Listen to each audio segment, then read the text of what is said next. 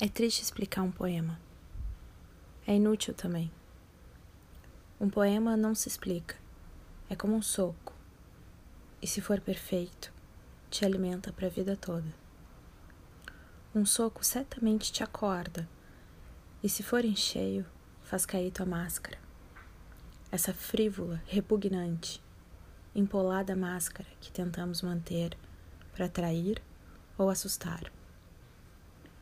Se pelo menos um amante da poesia foi atingido e levantou de cara limpa depois de ler minhas embreseadas evidências líricas, escreva apenas isso. Fui atingido. E aí sim vou beber, porque há de ser festa aquilo que na terra me pareceu exílio.